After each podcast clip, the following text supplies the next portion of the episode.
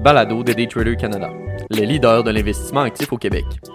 Avant de commencer, petit avertissement. Le contenu de ce balado, les données financières et économiques, incluant les coûts boursières ainsi que toute analyse et interprétation de celles-ci, sont fournis à titre d'information seulement.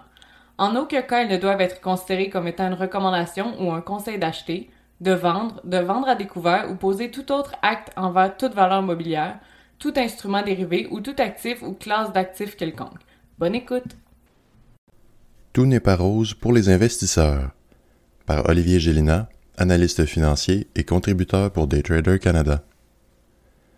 Cela fait maintenant plus de trois ans que la pandémie de COVID-19 a atterri dans nos vies et a bousculé notre train quotidien.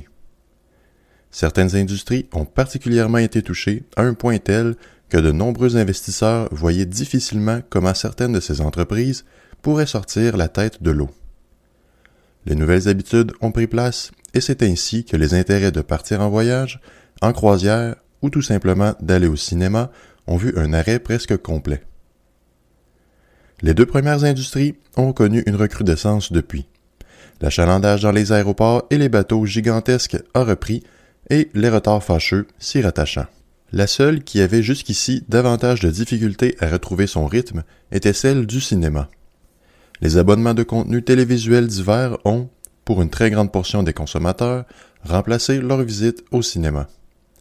Des compagnies telles que Cineplex sur le TSX ticker CGX, IMAX Corporation sur le New York Stock Exchange ticker IMAX, ou encore AMC Entertainment Holdings sur le New York Stock Exchange ticker AMC ont eu droit à un délaissement à la fois des consommateurs, mais également des investisseurs.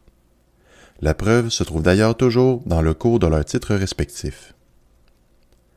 Depuis 2020, la meilleure performance appartient à IMAX avec un rendement de moins 1,78% Cineplex récolte la dernière place avec moins 73,13% suivant le débâcle de la transaction abandonnée avec Cineworld. AMC Entertainment a quant à lui été la proie d'un short squeeze en 2021, le propulsant jusqu'à près de 820% de rendement avant de redescendre tranquillement à un niveau respectable. Jusqu'ici, cependant, il n'y avait pas eu de gros titres sur le blockbuster. Les productions ont tourné au ralenti, respectant les distanciations, et il aurait semblé que les ambitions des cinéastes tournaient également au neutre. Entrent donc en scène deux films attendus.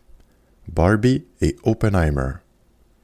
Alors que les chiffres vont bon train par rapport à l'an dernier, les dirigeants des grands théâtres démarraient le troisième trimestre avec des poids lourds. Les ventes de billets lors du premier week-end de leur sortie auraient généré des revenus approximatifs de 302 millions de dollars en Amérique du Nord. Les anticipations initiales de revenus pour ce duo cinématographique surnommé Barbenheimer étaient alors de 235,5 millions. Il s'agissait d'un vent de fraîcheur pour les amateurs de cinéma et les curieux, comme il ne s'agissait pas d'une film à série, mais bien d'idées uniques facilitant la vente de billets. Cette indication a également été notée par Richard Gelfon, le PDG d'IMAX, mentionnant par ailleurs que plusieurs salles de cinéma affichaient déjà complet pour les semaines suivant les sorties tant attendues. Cette part d'engouement et d'excitation coulera donc dans les revenus de nos compagnies liées à l'industrie cinématographique, apportant un baume pour les investisseurs qui ont vu jusqu'ici une destruction de valeur trimestre après trimestre de leur investissement dans ce créneau depuis 2020. AMC a d'ailleurs mentionné que le mois de juillet représentait un mois record pour la compagnie, ayant généré le plus haut niveau de revenus de son histoire. Le cours du titre a d'ailleurs su matérialiser cette nouvelle encourageante en montant de 5,6 pour atteindre 5,41 le 8 août dernier. Vers la fin de la semaine dernière, la teinte rosée de ces bons résultats a été ternie par une nouvelle décourageante pour les investisseurs de AMC Entertainment, une approbation de conversion d'actions. Reculant de quelques semaines, AMC avait soumis à la Cour un plan afin de convertir des actions privilégiées en actions ordinaires en vue d'une résolution de recours collectif. Ce recours avait été initié puisque AMC avait été accusé d'avoir arrangé le vote d'actionnariat leur permettant la conversion des dites actions. La conversion des titres APE, AMC Preferred Equity, avait déjà essuyé un premier revers en cours puisque ce plan ne prenait pas pleinement compte des droits des investisseurs préférentiels. La dilution étant repoussée, le titre augmentait de 33% le 21 juillet dernier et les préférentiels diminuaient de 20% Aujourd'hui, l'inverse s'est produit suite à une modification de la proposition par AMC.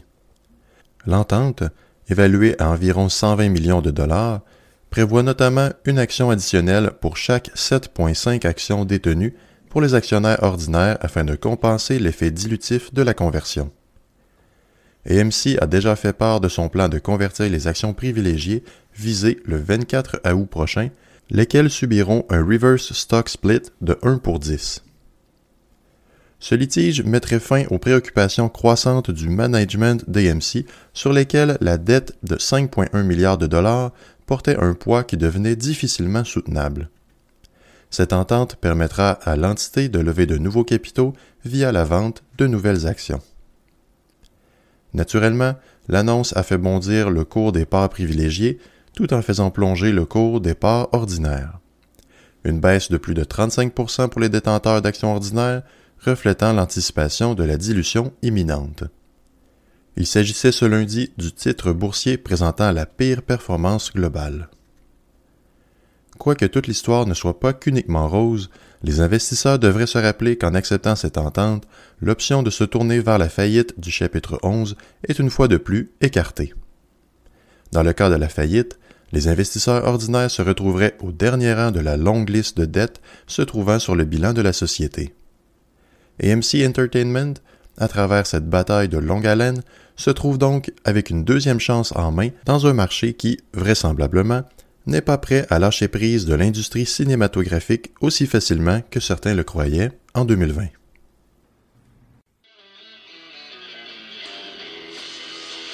C'était le balado de Daytrader Canada. Pour plus d'informations sur nos programmes de formation et d'accompagnement, veuillez visiter daytradercanada.com.